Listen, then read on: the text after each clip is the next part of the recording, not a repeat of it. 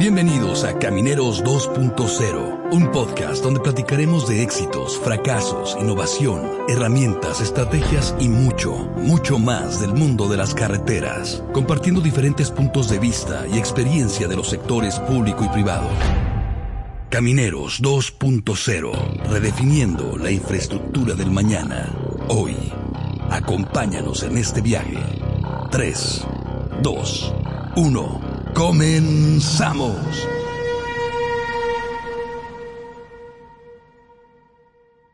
Hola, ¿qué tal? Nosotros somos Eric González. Iván Aguilar. y Gerardo Treviño. Y a continuación, eh, el día de hoy tenemos al ingeniero Edgar Yaguno. Les voy a leer un poquito de su currículum porque es bastante interesante. Para empezar, él es licenciado en diseño urbano, ambiental y también ingeniero civil, como les comenté hace un, hace un momento. Eh, posteriormente, eh, colaboró con la Secretaría de Turismo del Estado de Puebla en el desarrollo de proyectos. Después estuvo en la empresa Kratel y actualmente está en OPNEO Servicios en Consultoría en la supervisión de obras y puentes y carteras en los estados de Chiapas, Veracruz, Sonora, Coahuila, Nuevo León, Hidalgo, entre otros. Edgar, muchas gracias por venir. ¿Cómo estás?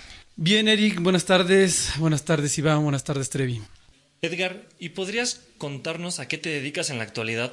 Bueno, claro, en la actualidad eh, me desempeño como director técnico de la empresa Opneo Servicios y Consultoría. En mi puesto lo que hacemos, bueno, lo que yo hago es armar lo que es las propuestas económicas de los concursos, principalmente soy eh, analista de costos, eh, también coordino los esfuerzos y los recursos de los diferentes frentes de supervisión que tiene la empresa y coordino también lo que es, bueno, en general, personal técnico de toda la empresa. Con el objetivo de romper un poco el hielo y de conocer más acerca de ti, ¿podrías mencionar una cosa que nadie o muy pocos sepan de ti? Gracias, Iván. Pues sí, eh, muy pocos en el ámbito laboral conocen algo en mi vida que yo desarrollo con mucho gusto y que se llama escultismo. Yo soy scout desde hace muchos años y este es algo que pocos, pocos este, saben de mí. Muy bien, Edgar. La verdad es que es bastante interesante que alguien que es, pues, ingeniero ambiental, aparte se dé el tiempo para poder participar en este tipo de actividades como lo son los scouts. Oye, ¿podrías ayudarnos? Para ti, ¿cuál es la definición de caminero? ¿Cómo lo podrías describir? Caminero, ok. Eh, um, a mí me gusta pensar que somos los que nos dedicamos a eh, contribuir con el desarrollo, diseño, mantenimiento de las vías de comunicación o todo lo que sea eh, transporte. Ok, Eddie. Y referente a, la pregunta que te hizo Eric, a ver, cuéntanos cómo te decidiste a entrar a este sector. Bueno, eh, es curioso, yo la primera licenciatura que estudié fue la de diseño urbano ambiental, entonces obviamente no estaba muy relacionado con esto de las vías terrestres, sin embargo les cuento una anécdota muy, muy particular que siento que, que fue mi punto de entrada y la curiosidad, donde entró la idea, ¿no? Eh, en alguna ocasión fui a un congreso de urbanismo a la ciudad de Aguascalientes. Eh, pasamos el congreso muy divertidos y todo, aprendiendo mucho. Sin embargo, cuando iba de regreso a la ciudad de Puebla, eh, yo me encontraba en un autobús, viendo hacia la carretera, y recuerdo muy vividamente cómo me quedé viendo la carretera, la superficie asfáltica. En ese momento yo no tenía idea que era un pavimento asfáltico, yo no tenía idea de que era nada de esto de las vías terrestres. Solo sabía que, que estaba circulando sobre una carretera. Y en verdad se me hizo sorprendente ver cómo eso, eso que en ese entonces no sabía exactamente cómo funcionaba, eh, soportaba cargas de camiones, eh, vehículos, eh, trailers, maquinaria, y que ahí seguía y seguía y, y, y aguantaba un chorro. Yo no sabía ¿Cómo es posible que aguantara tanto? Yo creo que ese fue uno de, mis primeros, primeros acercamientos con decir cómo funciona. Wow, la verdad se me hace súper interesante lo que acabas de describir. Me causa mucha sorpresa el ver cómo cada uno tomamos rumos diferentes y a lo mejor algo que para muchos es insignificante, de verdad puede causar un impacto muy grande en otras personas. Gracias por compartirnos eso, Edgar. Oye, te quiero hacer otra pregunta. Eh, ya entrando en materia, como caminero, ¿cuál crees que sea el impacto que tenemos en México y en el mundo basado en lo, que nos acabas de comentar de tu definición y tu experiencia? Bueno, eh, creo que esta respuesta engloba un poco, o mejor dicho, mucho, de mi preparación en la primera carrera que les comentaba como urbanista. En definitiva, la cuestión técnica de las carreteras, entiendo el impacto en cuestión de movilidad, en cuestión de técnica. Sin embargo, eh, antes de entenderla como un constructo en la ingeniería, yo la entendí como un medio en el desarrollo urbano de las regiones. Mi preparación como urbanista me hizo entender que los caminos son la base del crecimiento de toda, de toda localidad. Una localidad pequeña que está aislada no va a crecer porque no tiene más allá de sus propios recursos para mantenerse. No hay nada nuevo, no hay nada que innove, no hay nada que, que lo mantenga más que sus propios recursos. Entonces es muy limitado. Cuando estudié urbanismo me doy cuenta que la interacción entre localidades es lo que da el crecimiento, crecimiento cultural, crecimiento económico. ¿Cómo se da esta interacción? Pues a través de caminos, los simples caminos de carretas, de personas, una simple veredita que te lleva de un pueblo a otro, permite el traslado de la mercancía de un productor hacia la próxima localidad y la entrada de, mercancías de esa localidad a, la tuya. Esta interacción son caminos, no nada más carreteras. Entonces creo que eh, en el ámbito de este de los camineros, tenemos la oportunidad de contribuir en el desarrollo de una región completa del bienestar y la calidad de vida de muchas, muchas personas. Bastante interesante, la verdad es que muchas personas no, no ven la gran labor que nosotros a veces desenvolvemos como, como camineros, ¿no? O tal vez ni siquiera saben que nos llaman camineros, simplemente se quedan como constructores. Edgar, sabemos que no todo es miel sobre hojuelas o color de rosa. En Camineros 2.0 creemos que una constante en las personas son los retos. Día a día tenemos retos. ¿Nos podrías comentar a, nuestros amigos que nos están escuchando, a toda la audiencia, a las nuevas generaciones, cómo pudiste superar esa adversidad, esa adversidad, perdón, obstáculos? Queremos saber cuál fue tu fracaso más fuerte o difícil. Cuéntanos y llévanos a ese momento, por favor. Sí, uno de los momentos de los cuales te haya definido como persona. ¿Qué crees tú que, hayas aprendido más y cuál fue la lección que aprendiste de eso? Mira, déjame responder esta pregunta con un, aspecto que acabas de mencionar, Eric, eh, que es el de las nuevas generaciones. Me gusta entrar a esa situación porque es eh, el campo de trabajo eh, de los camineros es complicado. Entonces me voy a referir a una experiencia que tuve con respecto a ese tema. en algún momento, en el empiezo de mi carrera, en esto de la supervisión de obra eh, me encontré en algún puente vacacional trabajando, ayudando a un topógrafo a hacer levantamientos en el derecho de vía de la carretera Saltillo a Torreón. Eh, recuerdo perfectamente que era un día caluroso, agotador, estando ahí este, bajo el rayo del sol trabajando, y yo veía cómo pasaban muchos vehículos con sus familias, que se trasladaban, pues básicamente a disfrutar de ese fin de semana largo de vacaciones. Y yo me vi asoleado y toda la gente viéndome trabajar y pasaban y yo dije, ¿qué hago, no? Aquí sufriendo en la carretera. Fue un momento de frustración fuerte, me hizo me hizo cuestionarme si realmente es lo que me estaba lo que me estaba haciendo es a lo que quería dedicarme el resto de mi vida. Y la respuesta, a pesar del cansancio, es sí, sí, sí, me gusta, o sea, sí lo estoy sufriendo, sí me causa cierta frustración no estar descansando, pero después pensar que era parte del proceso de aprender, de, desarrollar lo que me gustaba, entendí que este es mi camino, no importa las dificultades. Importaba en ese momento sacar el trabajo, aprender, porque yo estaba aprendiendo de un topógrafo como su auxiliar. Y creo que la enseñanza que me dio es, no importa qué tan frustrante puede ser, no importa qué tan cansado puede ser con respecto a otras actividades, otras profesiones. Si te gusta, lo desarrollas le agarras gusto y adelante. Muy bien, la verdad es que yo creo que todas las personas que no entienden lo que es un caminero, los que, los que están afuera, los que nada más nos ven desde otro ángulo, no entienden que realmente el sacrificio que, que, uno tiene que hacer, digo, ¿qué más quisiéramos que el trabajo estuviera a la vuelta de la esquina? Pero ser caminero realmente implica estar por toda la República, ¿no? Así es, digo, eh, un contador puede tener su oficina en la ciudad o a la vuelta de su casa, pero pues difícilmente van a construir una carretera en la esquina de tu colonia, ¿no? Ya todo está construido, realmente nos toca eh, interactuar muchas veces con lo nuevo entre ciudades o con lo existente, pero también fuera de la ciudad. Sí, exacto, lo que nos dices es muy cierto. Si no te apasiona algo, mejor ni lo hagas. Entonces, Eddie, qué bueno que, que, estás en este sector. Ahora yo te quiero preguntar, ¿qué es lo que consideras el reto más grande de tu posición actual en el trabajo? Híjolas, mi reto más grande actualmente. Buena pregunta. Eh, estoy seguro que es la actualización. Ese siempre ha sido un reto. Eh, les voy a ser sinceros, yo tiendo a dudar un poco de, de lo que hago. No sé si es una fortaleza, una debilidad, pero eso me hace volver a releer, volver a recalcular. Actualmente hago mucho lo que es este análisis de costos para la eh, formulación de propuestas económicas de concursos de supervisión de obra. Mi mayor reto es no quedarme en la idea de que ya lo calculé, ya lo sé y ahí lo dejo. No, la verdad es que intento repasar lo que sé, intento leer actualizaciones sobre lo que es algún tema de factores, algún tema de rendimientos, algún tema de tecnología que mejore eh, los procesos. Entonces, creo que ese es el mayor reto, mantenerse actualizado.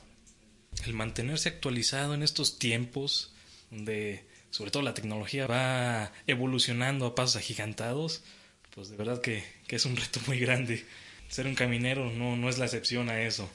No, claro que no. La verdad es que la tecnología, si no vamos con ella, nos, nos supera. Oye, Edgar, ¿y cada cuánto tratas de actualizarte? Eh, obviamente yo lo procuro cada que se presenta una nueva oportunidad. Eh, ejemplo, si hay un concurso que me presenta un concepto del cual ya no estoy seguro, en ese momento actualizo mi base de datos, actualizo lo que la, la, investigación que hago con respecto a mercado, con respecto a método. Sin embargo, también lo hago de manera concienzuda cada que tengo tiempos muertos. Háblese de temporada que no hay muchos concursos, eh, aprovecho para generar una base actualizada, simple y sencillamente porque tal vez tengo tiempo libre eh, y en lugar de perderlo haciendo nada, bueno, procuro aprovecharlo. Entonces son dos momentos claros, cuando estoy un poquito desocupado y sobre todo cuando se da la oportunidad. Por lo tanto, en el periodo largo, que es cada que estoy un poquito desocupado, será una vez al trimestre y pues cuando se requiere, pues puede ser hoy y después mañana y la próxima semana. Para actualizarnos requerimos información, ¿verdad? Requerimos a lo mejor un curso, algún libro, eh, cosas por el estilo. En tu experiencia, ¿qué tan difícil en, esas situaciones ya que te, quieres actualizar, que, te vas a actualizar, es encontrar ese tipo de información en, esta industria? Es un poco complicado eh, definir cuál va a ser la base de datos que vas a tomar como verdadera. Hay mucha oferta en el, en el mercado y eh, particularmente lo que yo manejo pues, es supervisión de obra. Para construcción sí hay muchísimas ofertas, sí hay muchísimas actualizaciones, hay estudios de mercado. Sin embargo, para el tema de supervisión de obra es un tema muy específico, no muy, no muy eh, comercial. Eh, en la red sí se me cuesta trabajo encontrar ya resúmenes, ya cosas hechas. La verdad es que en la supervisión pues hay que talacharle un poquito porque son temas más específicos, no tan comunes.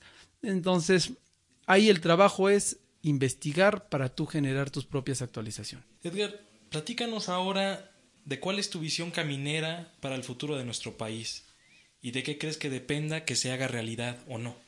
Mi visión.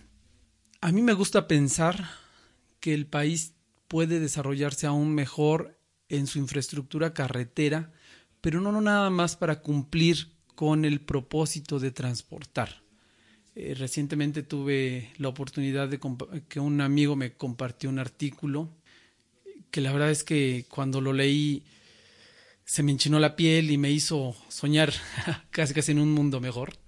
Que el tema, el tópico de este artículo era que las carreteras no eran como el, el medio, sino eran el fin. A mí me, me llenó de ilusión pensar en construir, mantener, mejorar para hacer que la infraestructura carretera del país que actualmente tiene ya se transforme en carreteras que por sí mismas sean un destino, que se disfrute el viaje, que se disfrute el paisaje, que sea cómodo, que realmente ir a la carretera no es sufrir dos, tres horas de viaje para llegar a tu destino a descansar y a gozar de un lugar vacacional, sino que incluso la propia carretera sea un, un viaje agradable. Yo me uno a esa visión. Creo que sí, todos, bueno, la mayoría de los que somos camineros nos vamos a, a sentir identificados porque, ¿sabes qué? Una de las a lo mejor no, pues sí podría ser una carretera, pero no una supercarretera, sino más bien un camino rural que a mí me gustó mucho, es el que está en la sierra de, de Nayarit, porque realmente las vistas que tiene son increíbles. Llegas a un punto en donde estás hasta lo más alto de un cerro y estás sobre la carretera y puedes alcanzar a ver unas vistas impresionantes. Edgar, ¿tú te acordarás de alguna carretera que te haya impactado así? Hay muchas, hay muchas que me vienen a la mente, que son la típica carretera, árboles, eh, pasto, una vista agradable, tal vez unas casitas por aquí, otras casitas por allá, eh, una vista amplia. Sí comparto el gusto por ese tipo de paisajes. Sin embargo, una carretera que en verdad me, me encantaba circular cada semana cuando estaba en ese estado es la carretera que va de Torreón a la ciudad de Monclova, en Coahuila un poquito más eh, acotando el tramo es lo que abarca de eh, San Pedro de las Colonias a Cuatro Ciénegas. Es un espacio donde prácticamente es, es el Mar Muerto y es una zona desértica. Entonces las formaciones rocosas, el espacio árido, la inmensidad de lo que fue un mar, a mí, a mí me, me sorprendía y me encantaba, porque aparte de todo tuve, por suerte, la oportunidad de ver esa carretera eh, que les comento, no pasa un vehículo enfrente de ti cada media hora, 40 minutos te encuentras a alguien, es muy solitaria. Pero me tocó la oportunidad de verla de día, sufrir el calor inmenso, ver la reverberancia del calor sobre la carretera, ver cómo se ondula el paisaje, es sumamente hipnótico, es, es agradable. Aparte me tocó verla de noche porque alguna vez se me hizo tarde y ver un cielo estrellado durante dos horas de carretera, híjolas, es también padrísimo. Y, rematándola me tocó en temporada de lluvias y ver que todo es inmenso desierto con un monzón de temporada eh, es un espejo de agua que te refleja el cielo. Wow, la verdad es que se los recomiendo ampliamente la carretera que va a Cuatro Ciénegas. Vámonos para allá, ¿no? De una vez suena muy bonito. La verdad es que suena bastante interesante. No tengo el gusto de recorrerla, pero seguramente estando en el gremio ya nos tocará. Edgar, hace ratito hablamos de cuál era o cuál fue tu punto que no fue, no fue fracaso, sino donde más sentiste un obstáculo, que fue cuando fue un puente vacacional y te tocó pues trabajarlo. Eso implica obviamente estar un poco lejos de tu familia, no poder disfrutarlo como la mayoría de las personas. Pero ahora vamos a darle un giro a eso y nos podrías comentar, le podrías contar a la nación caminera algún momento que a ti te haya marcado, que te haya llenado de orgullo, que dijeras, esto fue porque yo contribuí, esto fue porque yo participé. Mira, un momento que me agradó mucho en mi desarrollo fue con una empresa que trabajaba, que mencionaste hace rato, que se llama Kratel. Tuve la oportunidad de compartir con la persona que en ese momento era mi jefe, de desarrollar una visión, una visión que estaba basada en números, en estudios, en, eh, en porcentajes, en presupuesto. Eh, para ampliarte un poquito el panorama, era un contrato en la zona norte del país, en el estado de Sonora, que teníamos una visión de mejorar las carreteras. El contrato que en ese momento se desarrollaba era un contrato que se llama CPCC, Contrato Plurianual de, de Conservación de Carreteras. Este contrato modificaba la forma de hacer y mantener carreteras. En lugar de solo hacer obra y ya se acabó y pagar por lo que hiciste, abarcaba un proyecto de tres etapas. Una etapa era preparación, eh, revisar todos los estudios. Otra etapa era desarrollo, que era subir las carreteras a un nivel tipo de, de capufe, una carretera de paga, con los mismos servicios, servicios de vialidad, servicios de emergencia, eh, bien mantenida, limpia, sin baches. Era una cosa de no por cumplir, se evaluaba por estándares de calidad y una tercera etapa de conservación, que era mantenerla así, pulcra, limpia, bien pintada, sin baches. Esa era una como concesión a quien mantenía la carretera. Entonces, en esa etapa desarrollamos un, una perspectiva, un, programa que se llamaba, bueno, que nosotros le llamamos eh, trabajos menores, grandes beneficios. La verdad es que me gustó mucho y damos un plan que con un bajo costo las carreteras podían quedar casi casi como las de Estados Unidos porque era una contrasta era muy contrastante venir de una carretera de Estados Unidos bien bonita, amplia, limpia y entrar a México y encontrarla en condiciones no tan agradables. Entonces, con trabajos menores habíamos demostrado que podía subirse, que podía subirse el estándar de calidad, eh, la forma en que tú percibes la carretera y la disfrutas y poderla mantener así. Digo, desgraciadamente no pudo haberla eh, ejecutado el programa por diversas cuestiones de presupuesto y de programa y, este, otras situaciones de ejecución, pero la verdad es a mí me dio gusto, me dio mucho gusto haberme desvelado analizando números, haciendo presupuesto, programando cantidad de, cantidades de obra, pero acabar en un programa, presentarlo, decirle se puede, se va a hacer eh, si, si le echan las ganas y hubiese quedado muy padre me gustó el, proyecto final, sin embargo, bueno, pues no, lo pude llevar a cabo. Oye, es bastante interesante. Disculpa que te vuelva a repetir lo mismo, la verdad es que hay una historia que a mí me gusta mucho en particular, no la podría contar yo porque te pertenece y es algo que a mí, en mí creó muchísimo impacto y me gustaría que, que la compartieras porque seguro vas a crear muchísimo impacto en los demás. ¿Cómo fue tu participación cuando fueron las lluvias intensas en el estado de Guerrero? Ah, mira, esa es otra. Otra, sí, la verdad es que también es otro punto de satisfacción muy fuerte. Eh, no tengo presente el año, pero hace algunos años, si recordarán, hubo un evento catastrófico por, ocasionado por las lluvias. Eh, no sé si recuerden específicamente cuando muchos eh, vacacionistas del en Acapulco se quedaron varados ya que las fuertes lluvias ocasionaron un derrumbe que tapó uno de los túneles de acceso a la ciudad de Acapulco.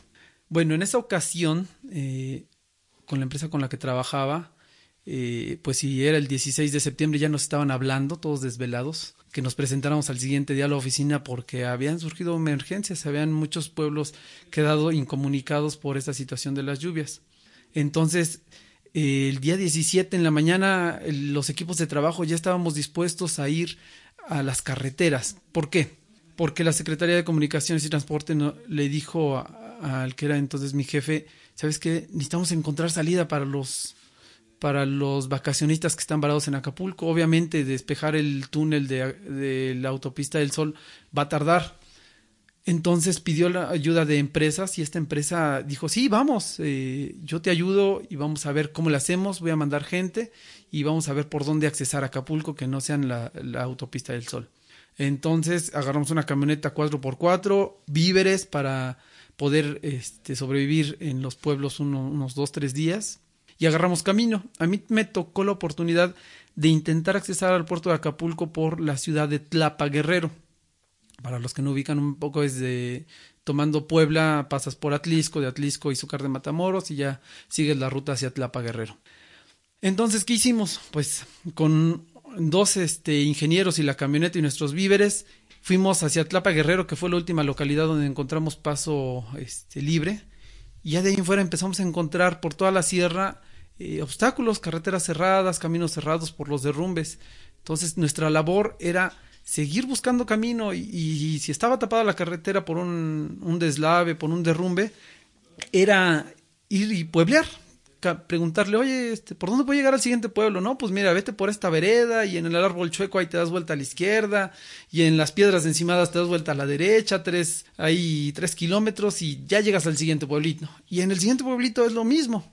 Entonces era muy, muy interesante ir viendo cómo las comunidades eh, pues buscaban salida, ¿no? En el camino nos tocaba la oportunidad de cruzar ríos un poco todavía crecidos, pero gracias a las camionetas pues logramos pasar. Nos daba la oportunidad de ayudar a la gente, la gente que estaba varada en un pueblito y, nos preguntaba, oye, ¿y vas para ese pueblito? Sí, pues voy para allá, voy a intentar llegar, pues dame ray, ¿no? Porque pues, aquí ya no necesito ir a, a conseguir un poco de comida, mi familia está allá y yo estoy parado acá. Y pues sí, también nos tocó la oportunidad de transportar a algunas personas para llegar al siguiente pueblo. Y entonces, para no hacértela más largo, así fuimos avanzando hasta efectivamente llegar al puerto de Acapulco, donde ya nos reportamos con las autoridades de la Secretaría. Y fue entonces donde dimos un reporte. De la ciudad de Tlapa hasta Acapulco tuvimos que pasar por este pueblo, este pueblo, vuelta para acá, vuelta para allá. Y entonces la Secretaría a su vez ya pudo compartir esta información con algunos de los vacacionistas y transportistas que necesitaban salir de Acapulco y pudieron dar alerta de que, bueno, está esta ruta para este tipo de vehículo, los que les surja salir, salgan. Y la verdad es que sí, sí, este, sí se ocuparon las rutas, algunos vehículos nos enteramos que eh, escogieron la ruta que nosotros marcamos y ya como ingenieros también era interesantísimo porque cada derrumbe que había, cada deslave que había, cada puente que ya había colapsado en, nuestro camino, teníamos que registrarlo. O sea, aparte de todo, de, la labor de ayudar a despejar a los vacacionistas y comunicar pueblos, íbamos haciendo nuestro trabajo como ingeniero cuantificando materiales, eh, este, volúmenes de obra que iban a necesitarse, posibilidades de poder despejar la carretera, si no, pues, definitivamente no, porque tal vez un puente estaba colapsado, tal vez ni las autoridades de la Secretaría sabían que había un puente colapsado y nosotros acabamos este, reportándolo. La verdad es que fue una experiencia ardua de, de tres días, andarnos perdiendo entre pueblos, pero muy, muy satisfactoria. La verdad, muchísimas gracias por compartir otra vez esta historia, ya la había escuchado. Me gusta mucho porque prácticamente es caminero tu camino. ¿Quién mejor para encontrar una, una vialidad abierta que pues un caminero, que es realmente a lo que nosotros nos dedicamos? Y perderle el miedo, ¿eh? Sobre todo, perderle el miedo a perderte en la sierra. Muy bien, Edgar. Eh, ahora, gracias a las dos anécdotas que nos acabas de compartir, no solo a nosotros, sino a toda la comunidad. Pregunta obligada, ¿qué prefieres? Eh, estar en, campo o trabajo de oficina. Y la siguiente, antes de que contestes, ¿de qué crees que dependa el éxito de esta industria? Ok, ya estuve en campo, me agradaba mucho, me sigue gustando bastante. Sin embargo, meterme a mis números en la computadora es algo que me puede pasar horas y, y no siento el tiempo, o sea que también, también me encanta. Entonces te voy a ser sincero. La, lo mejor para mí es ambos he tenido la oportunidad eh, desde una coordinación técnica o dirección técnica de hacer las dos cosas. Me fascina. Me fascina la idea de quedarme un rato en la oficina haciendo mis números y me encanta la opción de decir, ¿saben qué? Ahí se quedan en la oficina, voy a obra, me gusta ir a ver qué se está haciendo en campo y perderme otros dos, tres días ahí en las obras. La verdad no tengo predilección, sino más que las dos al mismo tiempo. Y con respecto a la segunda obra, digo, a la segunda pregunta, el éxito de la industria. De la industria. Yo creo que tiene que ver con algo que he aprendido a, través de mi experiencia en desarrollar esto de la supervisión de obra en diferentes estados. Va un poquito más de anécdota. El éxito está en cómo hacemos y cómo nos apropiamos del trabajo, de lo que queremos hacer, de lo que nos gusta hacer en algún momento estuve desarrollando la supervisión de obra en estados del sur. Para no agraviar no vamos a especificar qué estado. Pero eh, se los voy a decir muy eh, de manera muy cruda. En ese estado, a la hora de intentar supervisar, de decir, oye, tal vez esto no está bien hecho, eh, oye, esto debería ser así, me encontré con ingenieros encargados de obra que su respuesta era, Inge, pues aquí no pasa nadie, aquí nadie va a checar si está bien o está mal hecho, el chiste es hacerlo. Eh, aquí pues no van a venir los funcionarios de alto nivel como para que se den cuenta que el trabajo está bien o mal hecho. Y la verdad es que eso era sumamente frustrante porque no estaban tomando su trabajo muy en serio. Versus un estado que ahí sí lo voy a nombrar porque la verdad es que es uno de los que más me ha marcado, fue cuando se desarrolló obra, supervisión de obra en el estado de Coahuila. Ahí, ahí no era, era lo mismo, ahí alguna vez hice una observación entre dos ingenieros de, oye Inge, tu tramo muy bien, y otro Inge, oye Inge, este, a tu tramo le falta un poquito de mantenimiento en cuestión, se los voy a poner de ejemplo, de, de de derecho de vía. Así tal cual se los voy a, compartir, me impactó el comentario de ese ingeniero al que le dije que hacía falta un poco de, de en el derecho de vía, se sorprendió y me dijo, ¿cómo ingeniero? Mi tramo escúchenlo bien, mi tramo, ¿cómo va a ser que mi tramo está así? ¿Cómo es que mi tramo le va a faltar? No, no, no, ingeniero, mi tramo no puede estar así. Mañana mando a la empresa ejecutora a que haga los trabajos y pasado mañana pasas otra vez y me dices cómo está. Ese punto de vista, esa apropiación de tu trabajo, esa apropiación de querer hacer las cosas bien porque es tu trabajo, porque le tienes cariño, porque es parte de tu, de tu persona, es una extensión de cómo eres como persona, es lo que yo creo que nos va a llevar al éxito en esto. Desarrollar la supervisión de obra, la construcción, la gestión, todo lo que tenga que ver con, con esto de las carreteras, mientras lo hagamos nuestro, nos lo apropiemos y queramos hacerlo por gusto y para que esté mejor, la verdad es que creo que esa es la clave del éxito. Wow, gracias por compartirnos esto. Yo me quedo con dos cosas de esto y quiero compartírselas al auditorio. La primera, la calidad, es decir, las ganas de hacer las cosas. Yo lo veo como el simple hecho de hacer las cosas bien a la primera. Y si no se puede a la primera, por lo menos poner el mayor esfuerzo o empeño que nosotros podamos. Va a haber ocasiones en las que a lo mejor se puede y ocasiones que no. Y la segunda, que de verdad me lo transmites, es la pasión con la que hablas por las carreteras. Y vuelvo al punto en el cual eh, preguntábamos que cuál había sido tu viaje y cómo te habías integrado a este mundo de, las carreteras. Esos pequeños detalles, como ir en la carretera y ver las estrellas o, o la reverberancia del calor en la carretera, pues a lo mejor para alguien no significa nada, pero con la pasión con lo que mencionas, eso es lo que me transmites. Entonces, muchas gracias por eso. Ahora vamos a hacer una serie de preguntas un poquito más rápidas, eh, con el objetivo de entender cómo funcionas en lo profesional y en lo mental. ¿Podrías decirme, Edgar, tú utilizas alguna herramienta digital en tu día a día? ¿Alguna aplicación, algún software que quisieras compartir con la, con la audiencia y, y mencionar el por qué? Bueno, eh, Sí, sí tengo varias aplicaciones obviamente que aplico en el trabajo. Hay una aplicación que se me viene ahorita a la mente que creo que es muy importante porque eh, me ayuda a cubrir espacios que la verdad son espacios, como le llamamos, flacos en mi personalidad. Una de ellas es la aplicación Monday. Monday me ayuda a través de un colaborador a que no se me vaya las los pendientes. Hoy me clavo en una cosa y se me olvidan las otras 25 que tengo que hacer. Y la verdad es que es de mucha ayuda esta herramienta porque me ayuda a organizar mis tareas. El reto es, eh, digo, es un tablero que te ayuda a organizar tus tareas y definirlas hasta terminarlas, marcarlas como pendientes, en progreso o concluidas. Y cuando utilizo esta herramienta, eh, este colaborador me marca algunas, algunas cosas que tengo pendientes, otras las marco yo, pero es como un jueguito es un jueguito de voy a dejar el tablero en vacío, en, ceros, ¿no? Y, y, si no logré bajarle al score, eh, pues digo, algo estoy fallando, ¿no? Estoy, estoy perdiendo en el juego. Les voy a ser sincero, luego se me olvida incluso registrar mis avances en, el, en la aplicación, pero la verdad es que es muy entretenido y ayuda, ayuda a cubrir ese punto flaco de, de tal vez un, lo poco desorganizado o distraído que soy. Gracias por compartir. Por cierto, al auditorio, todos estos recursos que se mencionan aquí van a estar disponibles en nuestra página web para que ustedes puedan ver el recurso y va a haber un enlace para que puedan accesar si están interesados en saber más. Eh, siguiente pregunta. ¿Podrías recomendarnos algún libro eh, que haya causado un impacto en ti? Ok, sí, Mira, los que estamos aquí en, lo que es el, área de, de, los camineros, podremos aportar muchos. Yo estoy seguro de que hay libros especializados de todo tipo. Sin embargo, eh, repito lo que al principio eh, me comentaban, las nuevas generaciones. Eh, que a mí me da mucho gusto cuando contrato personal nuevo, cuando hay colaboradores que se acercan y no saben por dónde empezar.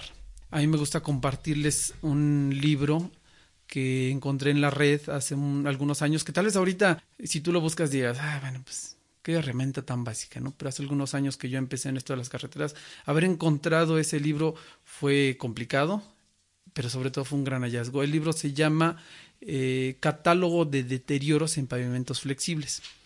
Es muy sencillo, si algún profesionista me está escuchando va a decir, oye, eso es demasiado básico. Pues sí, precisamente por eso, porque cuando yo empecé me ayudó, es un catálogo donde te dice eh, cuál es la definición de un bache, cómo identificar un bache, si es profundo, si es eh, superficial, qué características tiene y en algunos casos dice cómo cuál es su tratamiento para su corrección. Entonces la verdad es que yo me enfoco en eso. Generaciones nuevas les va a servir mucho, sobre todo para esto lo que es el, los camineros, el catálogo de deterioros en pavimentos flexibles. Perfecto, muchas gracias. Siguiente pregunta. ¿Cuál es tu frase favorita? Qué buena pregunta. Bueno, en base a mi experiencia en el en el desarrollo de mi trabajo, me he dado cuenta de una cosa.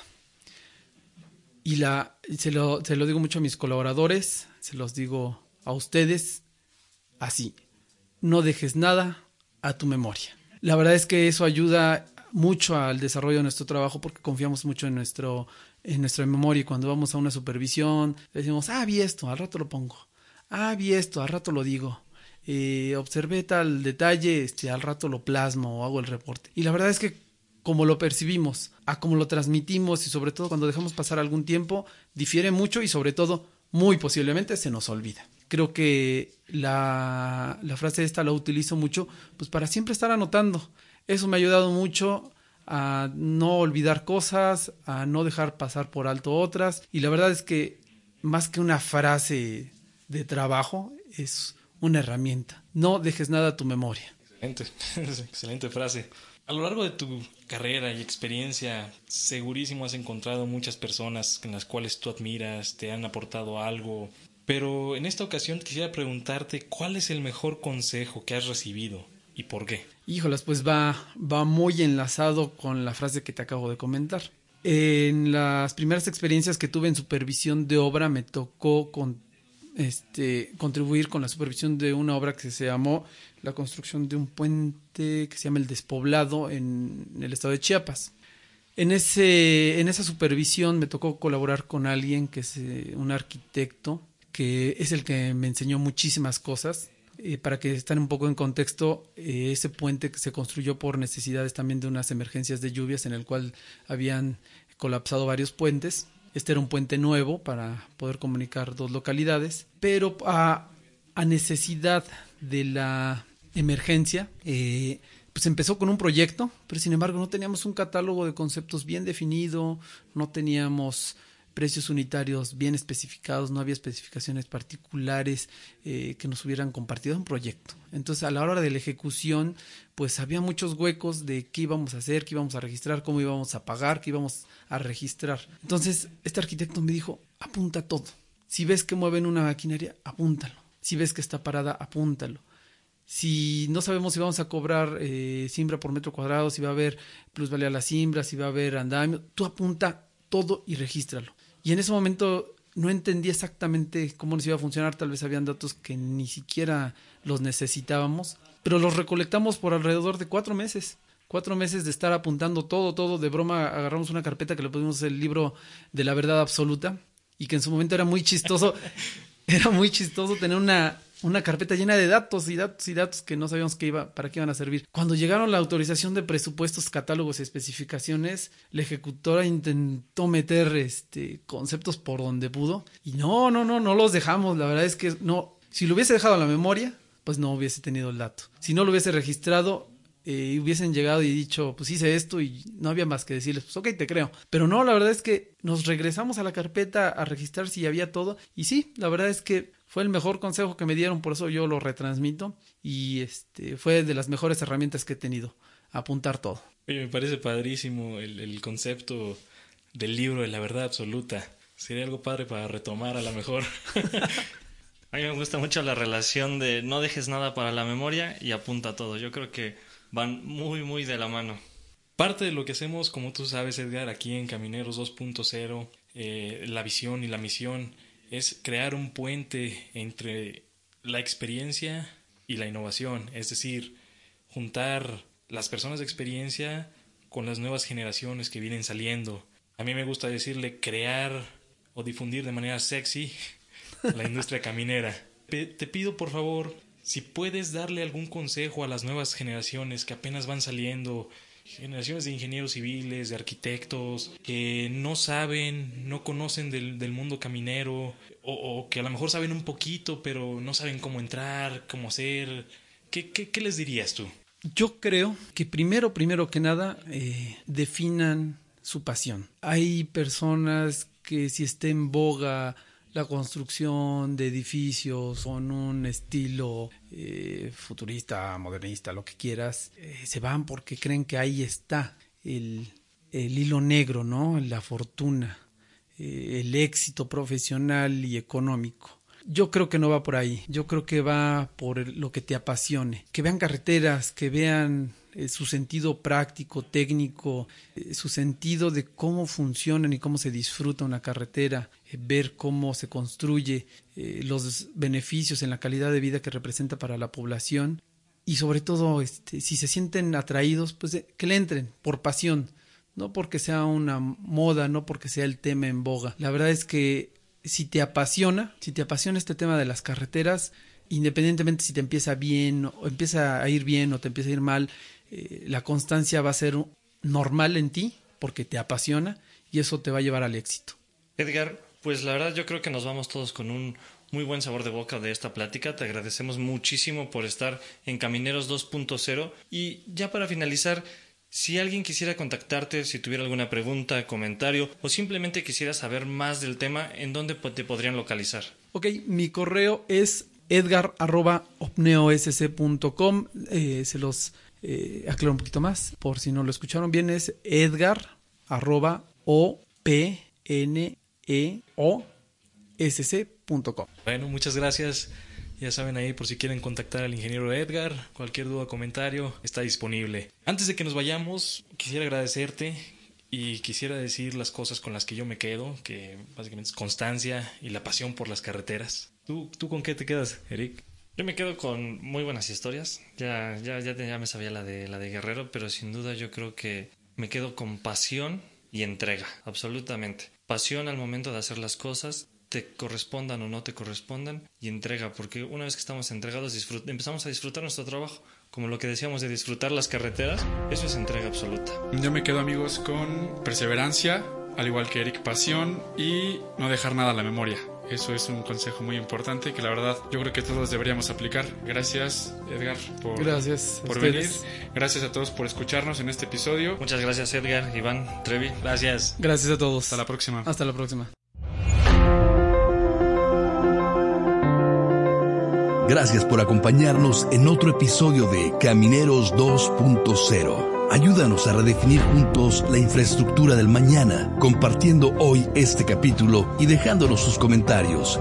Síguenos en redes sociales como Camineros 2.0. Y no olvides suscribirte para recibir notificaciones de nuestros próximos episodios. Hasta la próxima.